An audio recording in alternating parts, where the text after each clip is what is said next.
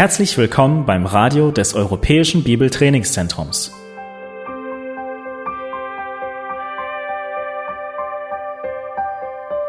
Unser Anliegen ist, dass der folgende Vortrag Sie zum Dienst für unseren Herrn Jesus Christus ermutigt.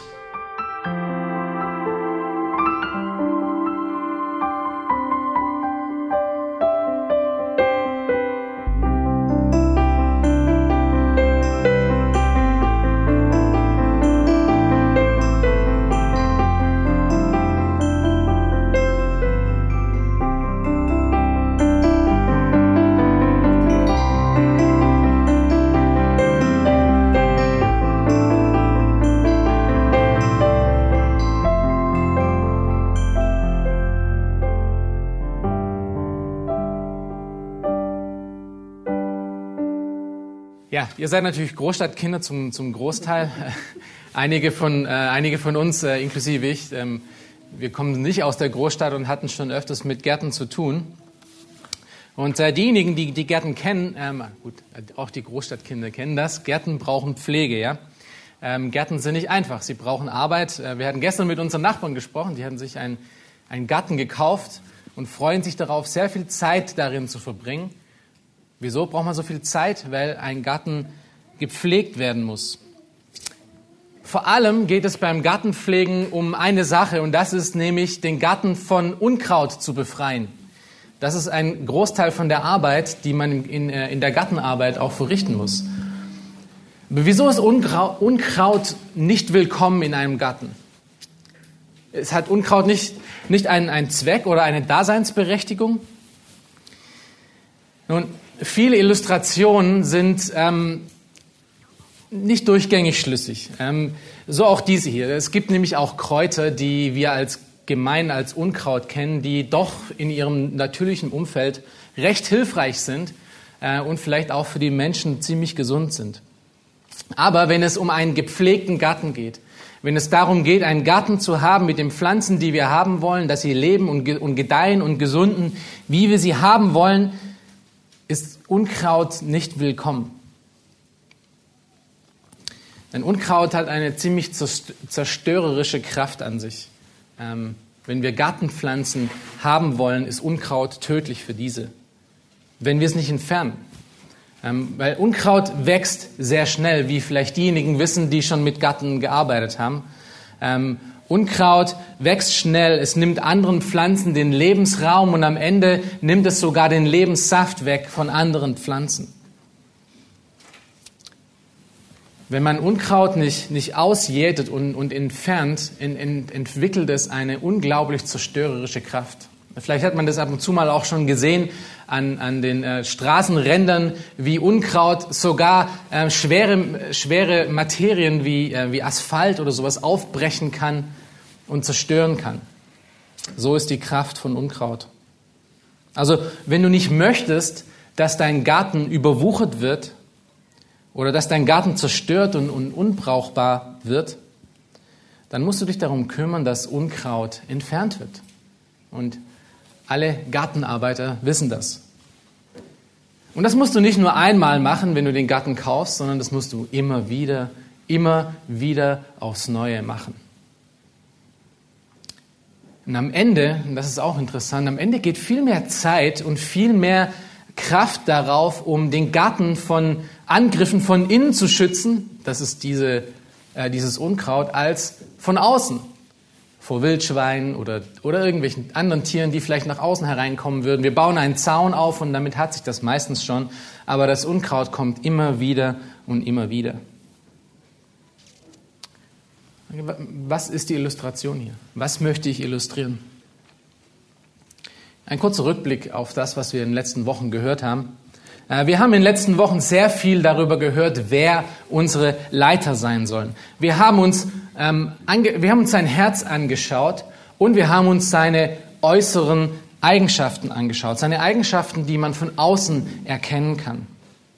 Vor zwei Wochen hat uns Marco daran erinnert, ähm, dass äh, gesunde Gemeindeleiter ähm, Männer sind, die, die Gottes Wort auf das Intimste kennen, die wirklich Männer von Gottes Wort sind. Und letzte Woche hatten wir gehört, dass gesunde Gemeindeleiter auch wirklich ein integeres geistliches Leben haben müssen.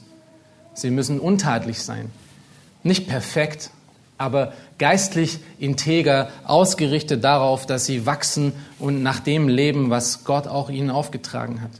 Und immer wieder haben wir betont, dass eine Gemeinde nur dann gesund wachsen kann, wenn ihre Leiter auch gesund sind. Und zwar nach Gottes Plan wenn sie so aussehen, wie Gott sie äh, dargestellt hat, sie aussehen sollen. Und nun ist es ungemein wichtig, dass wir das nächste, was, was hier drankommt, auch noch verstehen. Und das ist, dass diese Anforderungen an die gesunden Gemeindeleiter nicht nur so hoch sind, dass sie ein Vorbild für die Gläubigen sind, obwohl sie das auch sein sollten. Das ist die eine Seite, eine Seite der Medaille. Ein anderer wichtiger Grund, und das ist die zweite Seite der Medaille, ist, dass diese, diese Leiter so gesund sein sollen, damit sie genau das tun, was wir heute in den Versen 10 bis 16 sehen. Lasst uns diese Verse zusammen lesen. Titus 1, Verse 10 bis 16. Das ist die zweite Seite dieser Medaille, weshalb es gesunde Gemeindeleiter geben sollte. Und sie ist auch nicht unwichtig für unser Leben. Dazu kommen wir auch gleich dazu. Vers 10. Denn es gibt viele widerspenstige und leere Schwätzer und Verführer, besonders die aus der Beschneidung. Denen muss man den Mund stopfen. Denn sie bringen ganze Häuser durcheinander mit ihren ungehörigen Lehren und umständlichen Gewinneswillen. Einer von ihnen, ihr eigener Prophet, hat gesagt, die Kreter sind von jeher Lügner, böse Tiere, faule Bäuche. Dieses Zeugnis ist wahr, aus diesem Grund weise sie streng zurecht, damit sie gesund seien im Glauben und nicht auf jüdische Legenden achten und auf Gebote von Menschen, die sich von der Wahrheit abwenden. Den Reinen ist alles rein, den Befleckten aber und Ungläubigen ist nichts rein, sondern sowohl ihre Gesinnung als auch ihr Gewissen sind befleckt. Sie geben vor, Gott zu kennen, aber mit den Werken verleugnen sie ihn, da sie verabscheuungswürdig und ungehorsam und zu jedem guten Werk untüchtig sind. Beim Bibellesen ist es immer wichtig, auch auf die kleinen Worte zu achten. Ja, hier haben wir in Vers 10 eines von diesen kleinen Worten und das ist das Wort denn.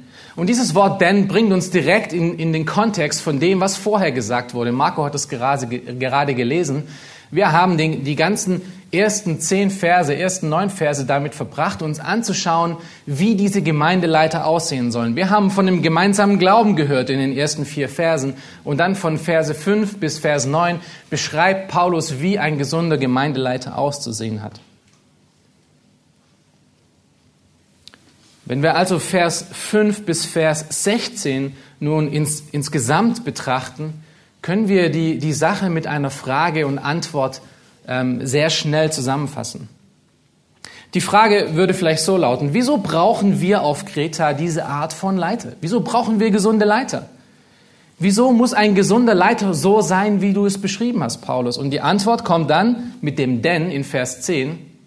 Denn es gibt viele widerspenstige und leere Schwätzer und Verführer. Ist doch interessant, dass das ist, das ist der Grund, weshalb diese Leiter so sein sollen, wie sie sein sollen. Und hier kommen wir nun wieder auf die Illustration vom Anfang zurück. Paulus stellt uns diese Verführer, die, ihn, äh, die diese Gemeinde angreifen, als Menschen vor, welche ungefähr wie Unkraut sich vermehren und verbreiten. Wir haben gesehen in Vers 10, dass es viele sind. Und in Vers 11, dass sie den Garten der Gemeinde durcheinander bringen. Und in Vers 16, dass sie untüchtig sind zu jedem guten Werk. Diese Feinde des Glaubens, diese, diese Menschen, die äh, den, den Glauben der, der, der Gläubigen ähm, ent, äh, entnehmen wollen, das sind, das sind Menschen, die wie Unkraut wuchern. Und wenn man einen Feind hat, den man besiegen möchte, zum Beispiel wenn man Unkraut hat in seinem Garten, das man besiegen möchte, muss man kennen, wie dieses Unkraut aussieht, was es ist und was für Taktiken es hat, damit man es besiegen kann. Und das ist, was Paulus hier uns in diesen Versen aufzeigt. Er zeigt uns auf, wie dieses Unkraut aussieht und wie wir damit um, umgehen können. Deswegen ist der Titel dieser Predigt auch heute, dass wir ungesunde Lehre erkennen und sie ausjäten. Ungesunde Lehre erkennen und ausjäten. Und der heutige Text hat wirklich nichts an Brisanz verloren. Wir werden uns sechs Punkte anschauen und wenn ihr mitschreibt, dann ähm, schreibt sie jetzt mal mit. Wir haben sie leider nicht geschafft, in, ähm, in das Wochenblatt zu bringen. Wir werden uns zuerst die Ausbreitung von ungesunden Lehrern anschauen, die Ausbreitung von ungesunden Lehrern und dann die Botschaft eines ungesunden Lehrers. Zweitens, drittens die Methode eines ungesunden Lehrers. Viertens das Motiv eines ungesunden Lehrers, fünftens den Charakter eines ungesunden Lehrers und sechstens die Lösung gegen ungesunde Lehre. Also diese sechs Punkte Ausbreitung, Botschaft, Methode, Motiv, Charakter und Lösung. Und diese Punkte dienen dazu heute für dich, damit du weißt, wie wir oder wie du ungesunde Leiter, ungesunde Lehre erkennen und erfolgreich in deinem Leben bekämpfen kannst. Damit du den, den Garten deines Glaubens auch wirklich sauber halten kannst, damit das, was dort wachsen soll, auch wirklich gedeiht und nicht erstickt wird von allen möglichen Unkraut. Und wir werden erkennen, dass das der Grund ist, weshalb es so wichtig ist, dass die Leiter, die gesunden Leiter einer gesunden Gemeinde auch wirklich Männer der Bibel sind dass sie sich auskennen in den Schriften, dass sie gottesfürchtige Menschen sind.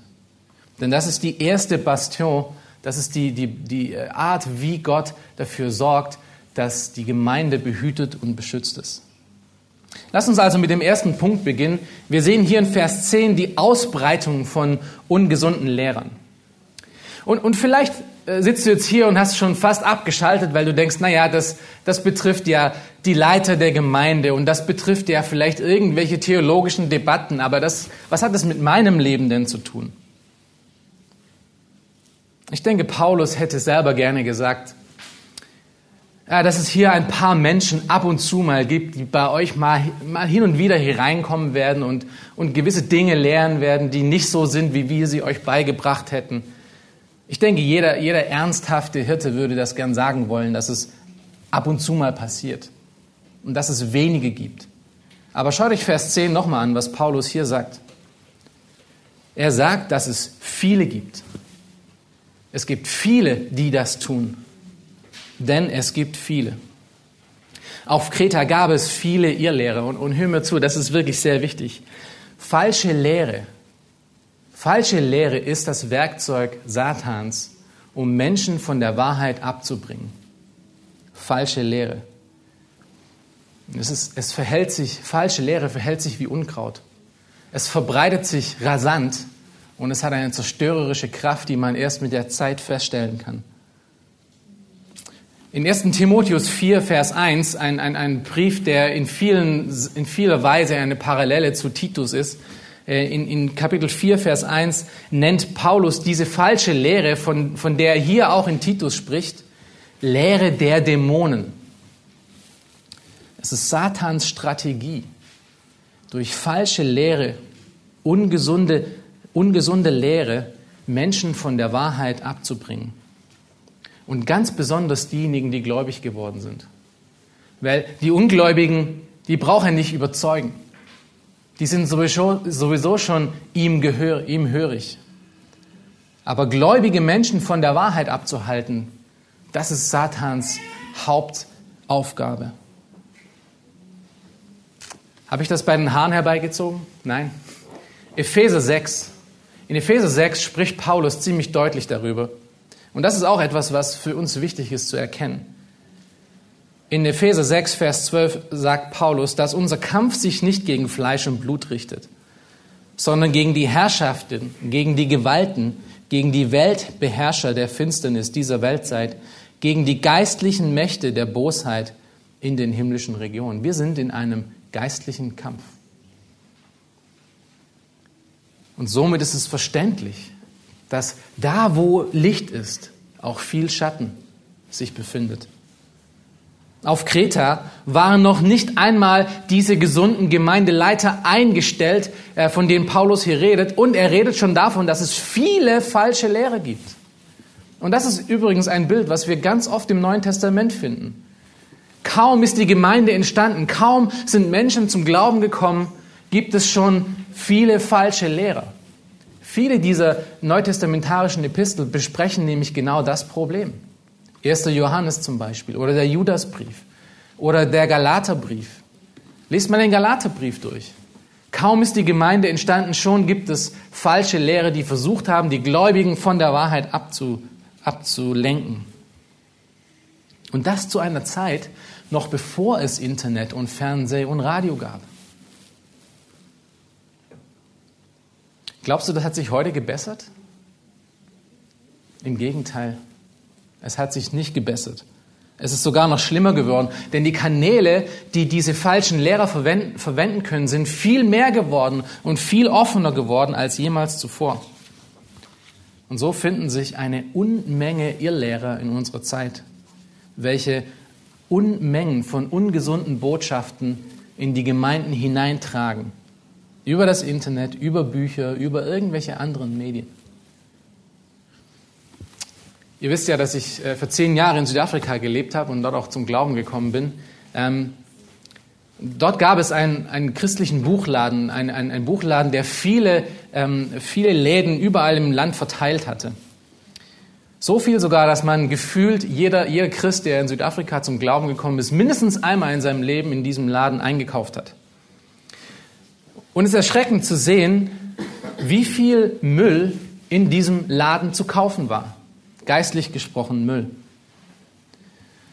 Wenn man dort hingekommen ist, musste man die Sonderposten, äh, musste man sich die, die Ladenhüter anschauen, um wirklich gute Bücher zu bekommen.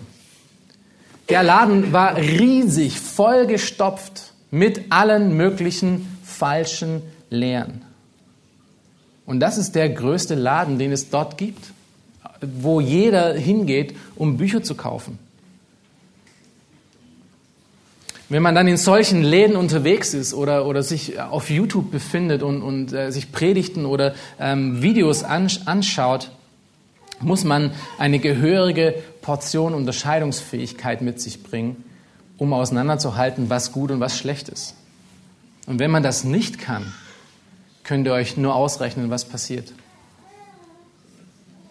Es gibt viele tolle Einbände, viele tolle Titel von Büchern, viele anziehende Persönlichkeiten, die man sich gerne anhören möchte oder von denen man lesen möchte. Leute, die extreme Positionen vertreten. Und man wird angezogen davon. Es gibt viele Irrlehrer, sagt Paulus. Nicht nur in südafrikanischen Bücherläden, sondern auch in unserem Leben, hier in Berlin, heute Ganz nah bei dir. Es ist ein wirklich, ein wirklich reeller Kampf, in dem wir uns befinden, in dem du dich täglich befindest. Wegzuschauen, zu ignorieren oder das herunterzuspielen, ist wirklich tödlich. Ich hoffe, du verstehst das. Wenn das nun so ist, wenn es nun so ist, dass, dass Irrlehre wirklich so ein großes Problem ist und dass das das Werkzeug Satans ist, um uns von dem guten Weg, von der Weg der Wahrheit abzu, abzubringen, dann muss ich ja irgendwie wissen, wie ich diese Irrlehre erkennen kann. Und das bringt uns nun zum zweiten Punkt heute, und das ist, was Paulus hier weiter bespricht in Versen 10, und wir schauen uns Vers 10 und Vers 14 speziell an. Wir sehen die Botschaft von diesen ungesunden Lehrern, die Botschaft von den ungesunden Lehrern. Jeder Irrlehrer, jeder Lehrer, der seine, ähm, seine falsche Lehre bringen möchte, hat eine Botschaft. Und das ist, wie man einen Irrlehrer am genauesten erkennt. Okay, zugehört, am genauesten, nicht am einfachsten. Aber das ist, wie man einen Falschlehrer erkennen kann an seiner Botschaft. Vers 10, schaut euch das nochmal an. Denn es gibt viele widerspenstige und leere Schwätzer und Verführer, besonders die aus der Beschneidung. Und dann Vers 14, und nicht, äh, wir sollen nicht auf jüdische Legenden achten und auf Gebote von Menschen, die sich von der Wahrheit abwenden. In diesen zwei Versen, auch wenn man es vielleicht nicht direkt äh, sofort sieht, äh, kann man einiges über den Inhalt der Botschaft von diesen falschen Lehrern auf Kreta herausfinden. Aber diese, diese äh, Dinge, die wir dort finden, die gelten auch noch für unsere Zeit heute. Denn die falschen Lehrer von heute sind gar nicht so viel anders wie die Lehrer auf Kreta. Schaut euch Vers 10 nochmal an. Wir finden das erste heraus über diese ungesunde Botschaft. Sie ist eine leere Botschaft. Eine leere Botschaft. Paulus nennt die Irrlehrer auf Kreta leere Schwätzer. Er nennt sie leere Schwätzer, weil sie viel sagen, aber am Ende nichts zu sagen haben. Sie reden und schreiben ganz viel, aber am Ende trägt das überhaupt nichts zur Gottesfurcht bei. Sie wachsen nicht im Glauben, die Leute, die das hören. Diese Lehrer versprechen viel, sie versprechen einen erfüllteren Weg, einen ein, ein Weg mit größerer Freude, mit mehr Sicherheit, mit mehr Heiligkeit. Aber am Ende, was sie geben, ist eine Mogelpackung. Eine leere Botschaft ist eine Botschaft, die nicht Gottes Wort im Zentrum hat, die nicht Gottes Wort an die Menschen bringt. Es ist eine Botschaft, welche nicht die Tiefe von Gottes Wort in den Menschen bewirkt, sondern es sind Worte ohne Inhalt, die überhaupt nichts produzieren. Von denen gibt es sehr viele. Von denen hat man ganz viele in diesem Buchladen gefunden. Eingebettet in, in, in tollen Büchern mit, mit ganz schönen Grafiken und, und super Titeln. Aber wenn man sie liest, findet man überhaupt nichts darin. Es ist, erinnert mich so ein bisschen an die christliche Musik, die wir heutzutage auch oft finden. Ähm, eine Zusammenreihung von vielen christlichen Floskeln, die am Ende überhaupt nichts wirklich aussagen. Und so finden wir ganz viele Irrlehren, die übrigens auch über die Schiene Musik kommt. Und als Musikleiter darf ich das sagen. Die zweite, die zweite Eigenschaft, die diese falsche Botschaft hat, ist, dass es eine verführende Botschaft ist. Wieder Vers 10, schaut euch das wieder an. Er nennt die Irrlehrer dort auch noch Verführer. Nicht nur wegen ihrer Absicht, um die Menschen zu verführen, sondern auch wegen ihrer Botschaft. Diese Botschaft, die sie haben, ist verführerisch. Wenn man sie anhört und sich Gedanken darüber macht, dann macht es irgendwie Sinn. Die wenigsten Lehrer, und hört gut zu, die, die wenigsten Irrlehrer liegen deutlich daneben. Die wenigsten Irrlehrer liegen so deutlich daneben, dass man sie direkt erkennen kann. Die meisten Irrlehrer und die meisten Irrlehren sind in guter Theologie verpackt. Mit viel Wahrheit drumherum, damit man das Gift auch wirklich schluckt, ohne es zu kennen. Wieder in Südafrika. In Südafrika haben viele Leute äh, wohnen äh, hinter Gittern und, und hinter hohen Zäunen, weil die Kriminalität dort so groß ist. Und eine Art und Weise, um Kriminalität von sich zu weisen oder ähm, äh, sich zu schützen, ist, viele Hunde zu haben. Denn viele der Kriminellen haben Angst vor Hunde. Die Art und Weise, was Leute, was die, was die Verbrecher machen, um wieder äh, in diese Häuser zu kommen, ist, um diese Hunde zu vergiften. Und wie vergiftet man einen Hund? Man schmeißt ihm gutes Essen hin, gespickt mit Gift. Und so funktioniert auch ein Irrlehrer. Eine, eine, eine irrlehrende, eine verführerische Botschaft ist gespickt mit Gift, aber gekleidet in etwas ganz Tollem, sodass man es isst. Und das ist die Eigenschaft von dieser Botschaft. Sie ist verführerisch gespickt mit Gift. Sie kommen manchmal, diese Irrlehrer, sie kommen als Experten daher. Ähm, die unsere Schwächen, unsere sündhaften Verlangen ausnützen, die sie sehr gut kennen. Sie benutzen dann auch gerne die Ursprachen und, und belesene Argumente, die kein Mensch nachvollziehen kann, weil die meisten von uns die Ursprachen nicht kennen und die meisten von uns diese Bücher nicht gelesen haben, die sie zitieren. Oder auch ganz beliebt, sie, sie, sie sprechen von Erfahrungen, geistlich großen Erfahrungen, die kein Mensch nachprüfen kann, ob die jemals stattgefunden haben. Aber sie suggerieren uns, dass das, wenn wir so ein Leben führen, wie sie es leben, dass das der richtige Weg ist. Und je mehr wir solchen Menschen zuhören, umso mehr ziehen sie uns von der Schrift weg und umso mehr ziehen sie uns wohin? Zu sich. Wir fangen an, ihnen zu folgen, weil sie auf einmal etwas zu sagen haben, was wir sonst nirgendwo finden. Mir fällt hier gerade ein Mann ein, der in Deutschland gerade seine, seine Runden zieht ähm, der mit, mit seiner verführerischen Lehre ganz viele Menschen an sich zieht. Und zwar ganz besonders die Menschen, die schon eh lange nicht mehr groß mit der Bibel sich beschäftigt haben. Menschen, die so zwischen den Stühlen standen, die schon lange äh, sich unsicher waren, was ihr biblisches Weltbild angeht. Und wenn man ihnen zuhört, kann man verstehen, wie, wie das anziehend ist, dass das verführerisch ist. Er, er kommt daher und, und redet mit, mit uns über Videobotschaften wie ein Vater mit seinem Kind. Er sieht auch schon aus wie, wie ein Vater, mit weißem Bart und, und, und, und sehr ruhiger, ruhiger Miene. Er hat den Anschein, demütig zu sein. Er, er ist gelesen und gebildet. Viele von den Videobotschaften sind hinter großen Bücherregalen, die er alle schon irgendwie gelesen hat. Und das sieht alles ganz echt und, und authentisch aus. Aber wenn man genau hinhört, führen seine Worte am Ende immer weiter weg von der Schrift. Und sie führen am Ende in einen Abgrund, in den du nicht sein möchtest. Sie führen weg von der biblischen Wahrheit. Und am Ende wird man ihm hörig und nicht mehr Gottes Wort. Solche Menschen sind wie, wie Rattenfänger, wie die Rattenfänger von Hameln. Das, vielleicht kennt ihr diese, dieses Märchen noch, der mit seiner Flöte nicht nur Ratten fangen konnte, sondern auch die Kinder der Stadt, weil sie unwissende Kinder waren. Und so fangen diese falschen Lehrer unwissende Menschen und ziehen sie in ihren Bann. Das ist eine verführerische Botschaft. Das dritte Merkmal dieser Botschaft finden wir in Vers 14. Das ist eine Botschaft der Werksgerechtigkeit. Eine Botschaft der Werksgerechtigkeit.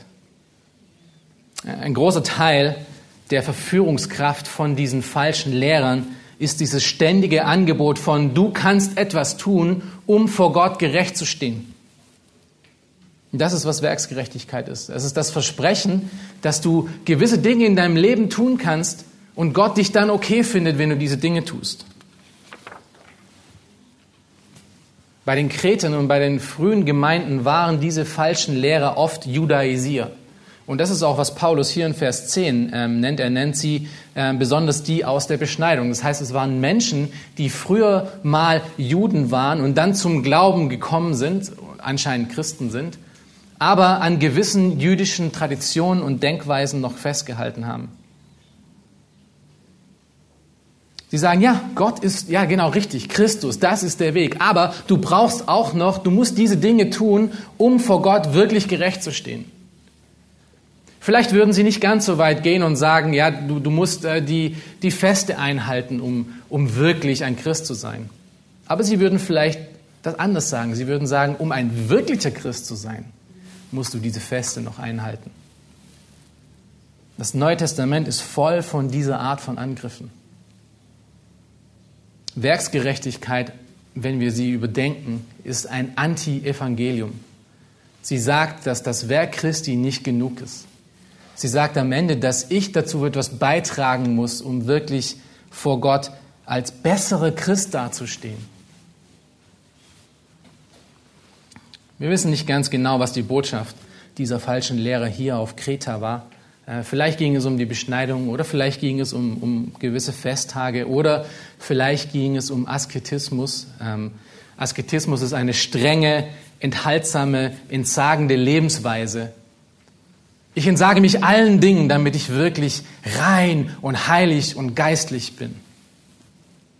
Es ist natürlich nicht so, dass das Heiligkeit äh, keinen Wert hat. Im Gegenteil, wer gesunder Lehre folgt und wer wirklich nach Gottes Wort ähm, wandelt, dessen Leben wird ein heiliges Leben werden. Aber wenn du dich und andere Menschen nach Äußerlichkeiten richtest, nach Dingen, die sie tun oder nicht tun, wenn das den ihre Christenheit ausmacht oder deine Christenheit ausmacht, dann bist du in Richtung Werkgerechtigkeit unterwegs, weil du verpasst das, was Gott eigentlich am wichtigsten findet, und das ist nämlich dein Herz. Vielleicht deutlicher gesagt, jedes Denken, was andere Gläubige nach Dingen richtet, zu welchen Gott nichts oder nicht äh, in erster Linie was gesagt hat, das ist dem Evangelium von Christi wirklich fremd. Das ist der ganze Punkt im Galaterbrief. Schau her, die, die Judaisier traten im Endeffekt auf und sagten, was? Du, du willst ein, ein Christ sein und du hältst das Purimfest nicht ein? Oder irgendwelche andere Feste? Wenn du wirklich ein, ein, ein Gläubiger erster Güte sein möchtest, in Klammern, so wie ich, dann musst du all diese Dinge noch tun. Ansonsten bist du kein Christ. Aber nicht nur die Judaisier waren so, wenn wir darüber nachdenken, waren die Pharisäer genauso. Sie, waren, sie sagten nicht, dass sie Christen sind, aber sie sagten, wenn du vor Gott gerecht stehen willst, musst du all diese Dinge tun. Und sie richteten sogar Jesus und seine Nachfolger nach Äußerlichkeiten. Wie oft haben die Pharisäer Jesus und seine Nachfolger danach gerichtet, was sie gegessen haben, was sie getrunken haben, mit wem sie Zeit verbracht haben? In 1 Timotheus 4 sagt Paulus ähm, genau das von den ungesunden Lehren. 1 Timotheus 4, Vers 3 bis, äh, 3 bis 4. Er sagt dort, Sie verbieten zu heiraten und Speisen zu genießen, die doch Gott geschaffen hat, damit sie mit Danksagung gebraucht werden von denen, die gläubig sind und die Wahrheit erkennen. Denn alles, was Gott geschaffen hat, ist gut und nichts ist verwerflich, wenn es mit Danksagung empfangen wird. Menschen, die Gnade nicht kennen, haben nur diese eine Sache, auf die sie sich stützen können, und das ist Werksgerechtigkeit. Leben nach Äußerlichkeiten. Das ist, was falsche Lehrer in ihrer Botschaft auch wiedergeben, auf eine Art oder Weise. Die vierte Eigenschaft von dieser Botschaft ist, dass sie Gebote und Märchen von Menschen sind. Auch wieder äh, Vers 14. Die, die Pharisäer waren Experten darin, oder? Sie waren Experten darin, um Gebote aufzustellen, die von Menschen kamen, nicht von Gott. Jesus spricht davon in Matthäus 23, Vers 4 und er sagt, sie binden nämlich schwere und kaum erträgliche Bürden und legen sie den Menschen auf die Schultern, über die Pharisäer. Sie erzählen Legenden von X und Y, die extreme Gebote eingehalten haben und, und die dann Gott wirklich beschenkt hat. Sie würden vielleicht sagen, wisst ihr, Michael hat sich entschlossen, am Sabbat nicht mehr spazieren zu gehen. Er hat wirklich den nächsten geistlichen Schritt gemacht. Und wisst ihr was? Gott hat ihn gesegnet. Er hat ihm einen, einen, großen, einen großen Einfluss gegeben. Und solche Art von Zeugnisse gibt es viele. Ja? Zeugnisse sind toll, vor allem wenn sie wirklich Gottes Gnade und, und sein Wirken aufzeigen. Aber leider gibt es auch genügend Zeugnisse, die, auch, die eine extreme Lebensweise bewerben, indem sie anscheinenden Segen von, von, auf anscheinenden Segen von Gott hinweisen, weil jemand eine extreme Position eingegangen ist. Und auch das führt am Ende davon weg, dass sie, davon weg, dass sie die Menschen von Gottes äh, Wort ab, ähm, abziehen. Es ist am Ende ein, ein nicht so ganz feiner Vorschlag, sich nach ihnen zu richten, nach ihren Wegen, auf ihre Weise zu leben und nicht nach biblischer. Und es ist tragisch, dass es solche, äh, dass es solche Irrlehren gibt, oder? Es ist tragisch, dass solche Menschen existieren, die Millionen von Menschen in ihren Bann ziehen. Denk mal einfach an die, an die Mormonen. Wie viele Menschen folgen dem? Oder an die Zeugen Jehovas oder Scientology oder irgendwelche andere von den hunderten Irrlehren, die es gibt. Aber wisst ihr, was noch tragischer ist? Es ist noch tragischer, dass es hierfür einen Markt unter biblischen Christen gibt. Wenn es den Markt nicht gäbe, gäbe es diese vielen Irrlehrer nicht, die in die Gemeinden kommen. Wenn es diesen Markt nicht gäbe, gäbe es in Kreta nicht diese Anweisung von Paulus, dass älteste, gesunde Gemeindeleiter genau das tun sollen, diese Menschen abwehren und dass wir als Christen darauf achten sollen, dass unser Glaubensgarten nicht von Unkraut durchsifft ist. Diese Warnung ist deshalb wirklich echt und wirklich ernst. Und drittens sehen wir, wir sehen die Methode von den ungesunden Lehren. Wir haben die Botschaft gesehen, wir haben die Verbreitung gesehen. Jetzt sehen wir die Methode von ungesunden Lehren und dies auch nicht unwichtig zu erkennen. In Vers 11. Wir lesen es zusammen. Sie bringen ganze Häuser durcheinander mit ihren ungehörigen Lehren. Der Angriff von Irrlehrern auf die Gemeinde Gottes findet nicht in erster Linie hier in der Gemeinde statt. Es ist sehr selten bis kaum, dass irgendein Irrlehrer hierher kommt und sagt, ihr lehrt alles falsch, das ist alles gar nicht richtig. Ihr müsst das tun und nicht, und nicht der Bibel folgen. Das sagen sie meistens nicht. Wo, wo findet dieser Angriff statt? Er findet meistens dort statt, wo man sehr isoliert ist. In seinem Haus, in seinem Auto, beim Joggen, bei der Arbeit. Wie verbreiten Sie dann Ihre Irrlehren dort? Nun, durch, durch Medien. Durch das Radio hören, durch Fernseh schauen, durch Bücher lesen, durch Magazine, durch Flyer, durch Blogs, durch Online-Predigten und Videobotschaften auf YouTube. Und sie verbreiten das dann in einem, an einem Punkt, wo keiner um uns herum ist, um uns zu kontrollieren. Das sind wirklich gefährliche Kanäle, über die diese Irrlehrer ihre äh, ungesunden Lehren verbreiten. Es sei denn, dein Herz und dein Verstand ist schon so gut geschult in Gottes Wort, dass dir sofort auffällt, da ist etwas nicht richtig. Wenn du das nicht hast, bist du ein leichtes Opfer.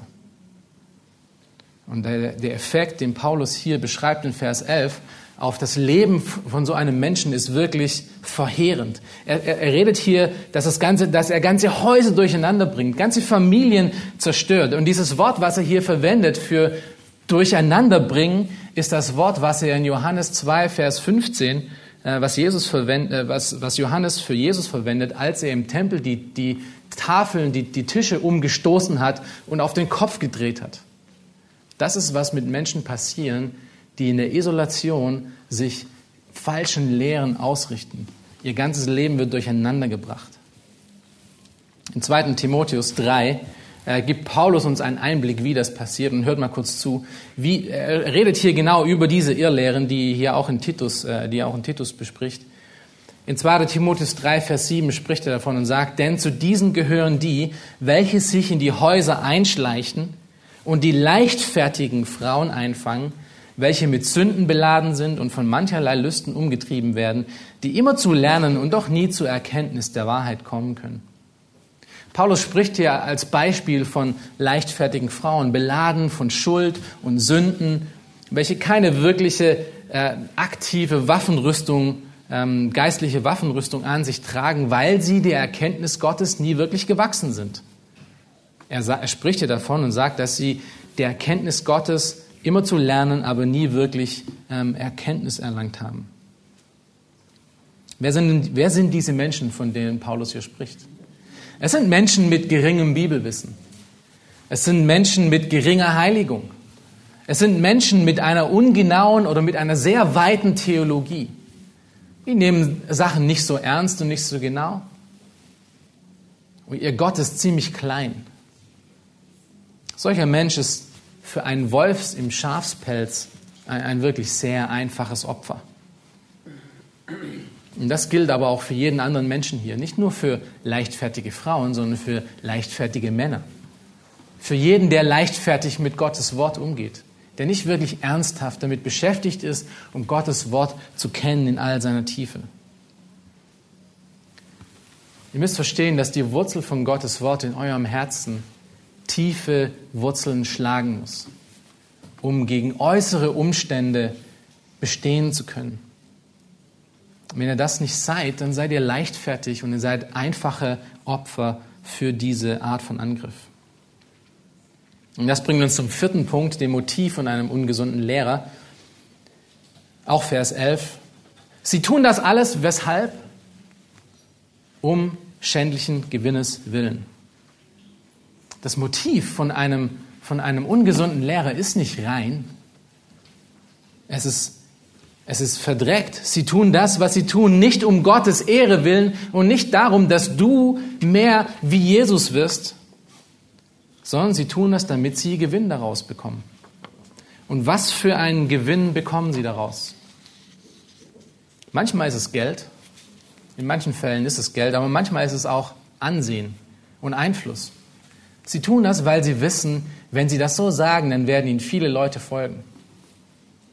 Und das Motiv rührt von einem wirklich unzufriedenen Herzen her. Ein, ein Herz, des, dessen Gott nicht, zu, äh, das nicht zufrieden ist mit dem Gott der Bibel. Die deutlichsten Beispiele davon äh, sind, sind diese Menschen, die mit ihren Millionen Dollar teuren Flugzeugen nach Afrika fliegen, mit ihren Privatjets nach Afrika fliegen um dort von den Ärmsten der Armen noch die letzten, dieses letzte Geld herauszusaugen, damit sie ihren Dienst weiter, äh, weiterführen können. Wir haben das in Südafrika ab und zu mal gesehen. Und das geschieht leider immer noch ständig. Es geschieht ständig, auch heute noch. Auch an diesem Tag wird es dort und auch in anderen Städten Menschen geben, die lehren um schändlichen Gewinnes willen. Die lehren, damit sie Einfluss haben und damit sie Geld bekommen. Das ist nicht nur in Afrika so. Das ist auch hier so. Und das ist nicht immer so offensichtlich wie diese Art von falsche Lehre. Ich denke auch wieder an diesen einen Lehrer, der seine Botschaften durch, durch, durch äh, alle Videoportale hindurchträgt. Er, er fischt nach leichtfertigen Menschen, Menschen, die es mit der Theologie nicht so genau nehmen, Menschen, die Gottes Wort nicht so genau kennen. Aber da man Motive nicht so schnell erkennen kann und wir auch davor Acht geben sollen, nicht vorschnell Menschen nach Motiven zu richten, gibt uns Paulus hier in unserem vorletzten Punkt ein paar, ein paar Richtlinien, ein, ein paar Punkte, nach denen wir uns schauen können. Und zwar redet, ihr hier, redet er hier dann von den Eigenschaften eines ungesunden Lehrers. Die Eigenschaften, das ist unser vorletzter Punkt die Eigenschaften eines ungesunden Lehrers. Und das ist in den ganzen sechs Versen, die wir uns angeschaut haben, ähm, finden wir diese Eigenschaften. Wir fangen in Vers 10 an. Wir sehen hier, dass es Widerspenstige sind. Sie sind Widerspenstige und sie sind Verführer. Wir lesen davon, dass sie sich von der Wahrheit abwenden. Wir lesen davon, dass ihre Gesinnung als auch ihr Gewissen befleckt sind. Wir lesen davon, dass sie vorgeben, Gott zu kennen in Vers 15, aber mit ihren Werken verleugnen sie ihn, da sie verabscheuungswürdig und ungehorsam und zu jedem guten Werk untüchtig sind. Das ist ihre Eigenschaften, das ist wer sie sind. Und das ist im krassen Gegensatz dazu, was wir in den letzten Sonntagen gehört haben, wer die gesunden Leiter sein sollen. In Vers 10, wenn ihr euch das nochmal anschaut, beginnt er hier mit widerspenstig. Was ist widerspenstig? Das sind die Menschen, die nicht im Gehorsam wandeln. Das sind Menschen, die sich nicht nach Gottes Wort richten, sondern lieber ihren eigenen Weg gehen. Sie lassen sich nicht korrigieren. Sie sind Soldaten in einer Uniform, aber sie hören nicht auf die Befehle ihres Herrn. Weiter sind sie Verführer, das heißt, sie haben zwielichtige Absichten, auch in Vers 10. Wahrscheinlich haben sie mitreißende Persönlichkeiten oder tolle Worte und, und viele Gaben, aber sie sind undurchsichtig sie sind schwer auszumachen. Sie halten andere Menschen sehr weit von sich fern, damit sie niemand herausfinden kann, wer sie wirklich sind. Weiter wenden sie sich von Gottes Wahrheit ab. Sie sind in ihrem eigenen Leben und ihrem Denken jemand, der ein anderes Evangelium bringt. Wir lesen das in Galater 1. Spurgeon, äh, Charles Spurgeon hat ein wundervolles Zitat dazu. Er sagt, sei dir sicher, in der Theologie gibt es nichts Neues, außer dem, was falsch ist. Also wenn jemand heute dir eine neue Sicht verkaufen möchte, musst du einfach grundsätzlich mal davon ausgehen, dass das ist wahrscheinlich irgendwo daneben. Sein Denken und sein Gewissen ist unrein. Weiter gibt er vor, Gott zu kennen. Das heißt, er ist ein Schwindler und Betrüger. Er mag tolle Worte von sich geben, aber sein Leben wird was anderes zeigen. Und deshalb war die Botschaft von letztem Sonntag auch so wichtig. Gesunde Lehre, gesunde Gemeindeleiter streben nach Integrität in ihrem Glaubensmantel. Ungesunde Lehrer und falsche Christen tun das nämlich nicht. Ihnen ist es nicht so wichtig, nach Heiligkeit zu streben. Ihnen ist es wichtiger, nach Einfluss. Weiter sehen wir in Vers 15 bis 16 noch, ähm, dass egal wie sie sich anstrengen, dass daraus nichts Gutes produziert wird. Das ist auch eines ihrer Eigenschaften. Denn eine Quelle, die schlecht ist, produziert schlechte Früchte. Das ist ein Prinzip, das wir von Jesus schon kennen. So ein Lehrer, so ein, ein Mensch ist wirklich verabscheuungswürdig, das Paulus hier in Vers 16 nennt. Nun, wie sollen wir denn diese Armee von Wölfen, wie sollen wir denn ihnen begegnen? Wie sollen wir als Gläubige was sollen wir denn tun? Was sollen wir tun mit diesem ständigen Angriff von Unkraut in unserem Glaubensgarten? Und das ist der letzte Punkt, die Lösung gegen ungesunde Leiter aus Vers 11. Was Paulus hier als Lösung gegen dieses Problem gibt, ist politisch unkorrekt. Ja, es ist für unsere Zeit nicht tauglich, ähm, weil er redet davon, dass wir denen den Mund stopfen sollen. Ja, das hat wirklich Paulus gesagt. Denen muss man den Mund stopfen. Und was Paulus hier meint, ist wirklich unmissverständlich. Er sagt, falsche Lehrer, sie dürfen bei uns keine Plattform bekommen. Unkraut muss ausgejätet werden. Es muss raus, es muss abgeschnitten werden. Nicht alles ist okay. Toleranz geht nur so weit. Wir müssen aktiv gegen diese Angriffe angehen. Und, und wie soll ich denn dieses Unkraut ähm, ausjäten? Was sollen wir denn wirklich nun tun? Wie kann, ich, wie kann ich mich denn davor schützen? Schaut euch Vers 12 und Vers 13 an. Das sind die Verse, die wir jetzt noch nicht äh, so de detailliert eingegangen sind. Und er redet hier über die, über die Kreter im Allgemeinen und, und schaut, was er am Ende dazu sagt, wie sie sich beschützen können, um von falscher Lehre eingenommen zu werden. Vers 12. Einer von ihnen, ihr eigener Prophet, hat gesagt, die Kreter sind von jeher Lügner, böse Tiere, faule Bäuche. Dieses Zeugnis ist wahr. Aus diesem Grund weise sie streng zurecht, damit sie gesund sein im Glauben. Paulus sagt den Kretern hier, dass sie gefallene Menschen sind. Ja, und bei euch sieht die, sieht die Sündhaftigkeit so aus, wie sie in Vers 12 beschrieben ist. Aber was soll Titus nun tun? Er soll die Kreter, das heißt die Gläubigen dort, ermahnen, damit sie gesunde Leben führen, damit sie im gesunden Glauben führen, damit sie gesund sind. Und auch wieder in 1. Timotheus 4 wird das Gleiche gesagt. Ein gesunder Glaube ist das Gegenmittel gegen falsche Lehrer. In 1. Timotheus 4, Vers 7 sagt er das Gleiche. Er sagt, die unheiligen Altweiberlegenden aber weise ab. Dagegen übe dich, das heißt, tu es täglich, tu es ständig, übe dich in Gottes Furcht. Wie kann ich in meinem Glauben gesunden? Hier noch abschließend drei Richtlinien, dann sind wir, dann sind wir fertig. Ich kann in meinem Glauben gesunden, wenn ich mich mit gesunder Lehre beschäftige. Es ist wichtig, dass du in einer Gemeinde bist, die die gesunde Lehre lehrt. Wo du das auch, was gelehrt wird, nachvollziehen kannst in der Schrift. Wo du weißt, dass das wirklich Gottes Wort ist und nicht nur irgendeine Idee von einem Menschen. Wo du selber dadurch belehrt wirst, wie du mit deiner eigenen Schrift umgehen kannst. Wo, wo du nicht abhängig wirst und hörig wirst von einer eigenen Person, von einer Person, sondern wo du wirklich die Weite und die Größe und die Tiefe von Gottes Wort erkennst.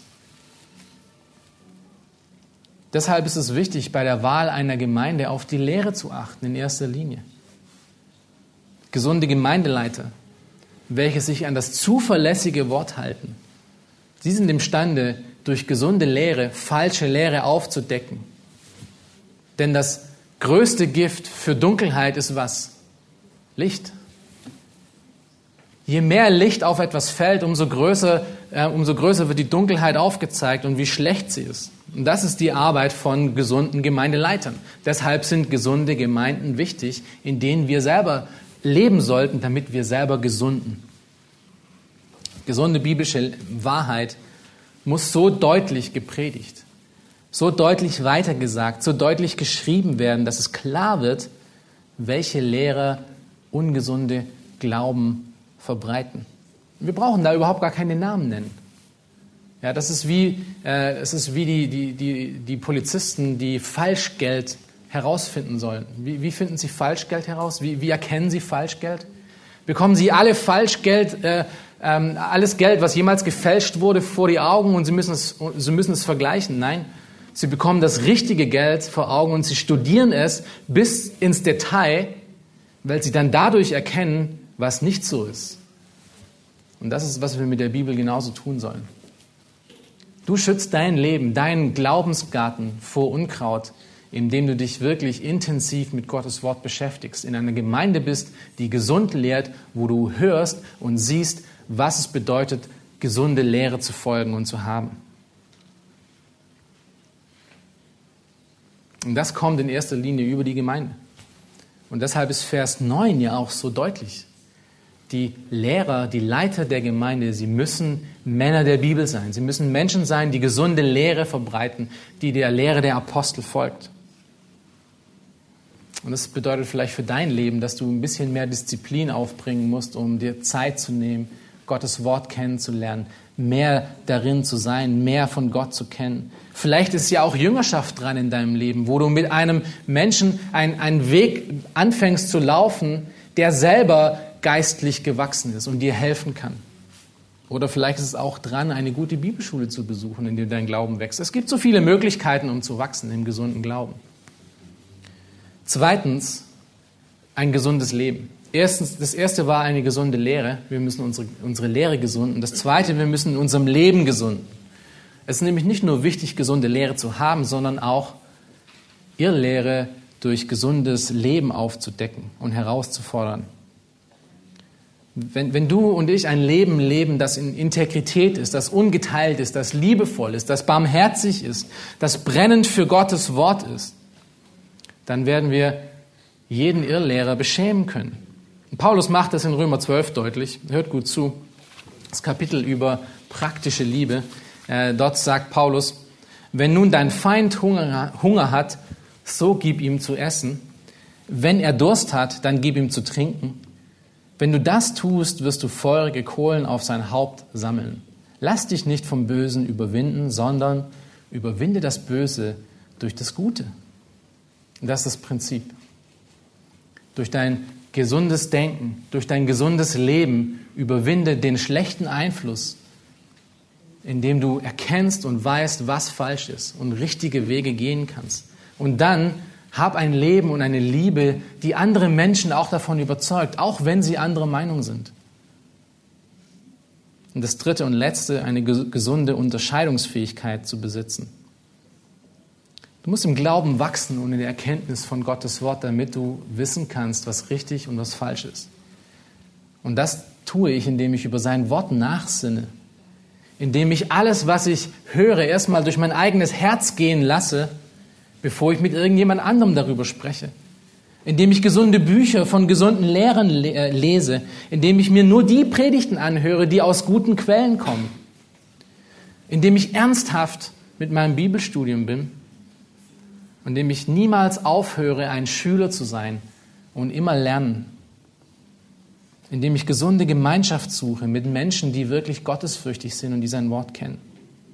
Indem ich alles, was ich tue, anhand von Gottes Wort prüfe und nicht nur einfach nach meinen Emotionen und meinem Bauchgefühl gehe. Und das folgt ein paar praktische Fragen, die wir dann im Hauskreis noch besprechen werden. Aber vielleicht können wir die zusammenfassen in einer Frage und wenn ihr dann zum Hauskreis kommt, können wir die detaillieren. Und das ist, wie pflegst du deinen Glaubensgatten? Pflegst du ihn? Gibt es dort Unkraut? Gehst du wirklich so an, an, an dein Leben heran, dass du überprüfst, dass alles, was du glaubst und was, was, äh, was für Stimmen in dein Leben hineinsprechen, ob diese wirklich gesund sind? Achtest du da wirklich darauf? Und all diese Fragen, die ich aufgeschrieben habe, die werden in diese Richtung gehen, um herauszufinden, ob das die Art und Weise ist, wie du mit deinem Leben umgehst. Prüfst du regelmäßig dein Denken? Lass uns nicht unmündig sein in diesen Dingen. Lass uns nicht beeinflussen ähm, und hin und her geworfen sein von jeder Lehre, die daherkommt. Lass uns unseren Glaubensgarten von Unkraut befreien, wenn es dort welches gibt. Und lass uns das tun, was Paulus in Epheser 6 gesagt hat. Epheser 6, Vers 14. So steht nun fest, eure Lenden umgürtet mit Wahrheit. Amen. Lass uns noch aufstehen und beten.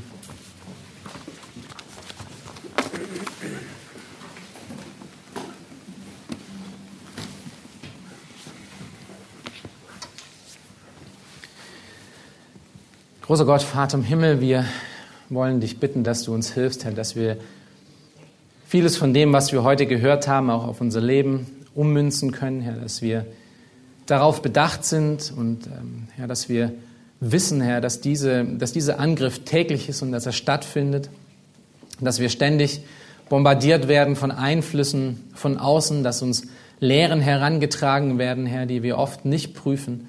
Hilf uns, dass wir wirklich Männer und Frauen deiner Schrift werden. Hilf, Herr, dass wir Männer und Frauen werden, die auf dich achten, die ein gesundes Leben haben, Herr, die dein Wort hören und es wirklich ernsthaft anwenden wollen in ihrem Leben. Hilf uns, Herr, dass wir solche Menschen sind, dass wir Menschen sind, die gesunder Lehre folgen und die ein gesundes Leben haben und die Unterscheidungsfähigkeit an den Tag legen, was die Dinge angeht, die um uns herum sind. Hilf uns, Herr, mit unseren Herzen, denn Herr, wir brauchen dich, wir brauchen deine Kraft, wir brauchen deinen Geist, der uns führt und leitet. Herr, wir wollen, dass du in uns wirkst, Herr, in deinem Namen.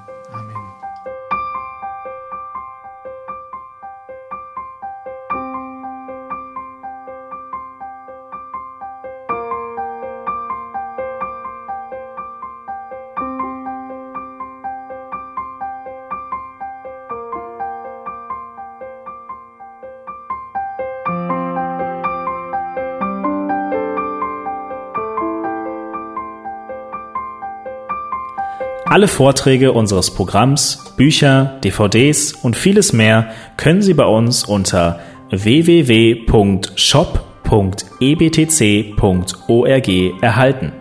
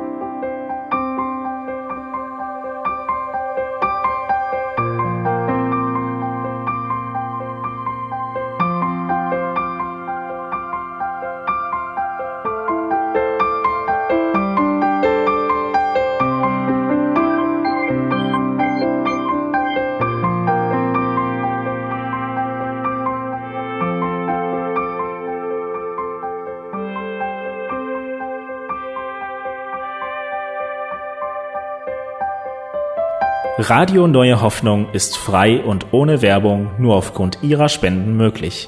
Wenn Sie weitere Informationen dazu finden möchten, wie Sie Radio Neue Hoffnung unterstützen können, besuchen Sie die Webseite www.rnh.de.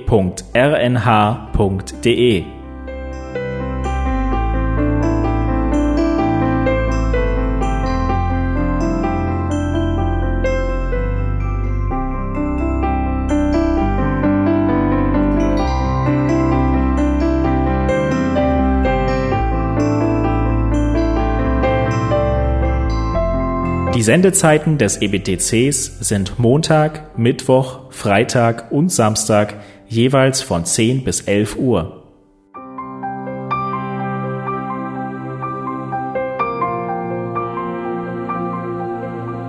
Sie finden uns im Internet unter www.ebtc.org.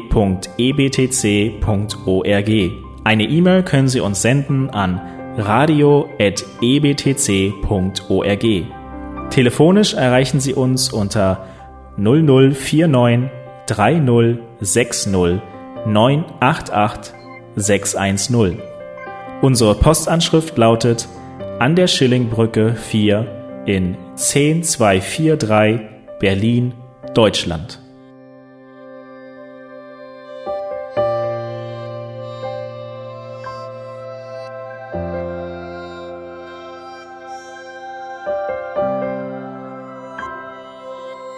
Auf Wiederhören und bis zum nächsten Mal beim EBTC Radio.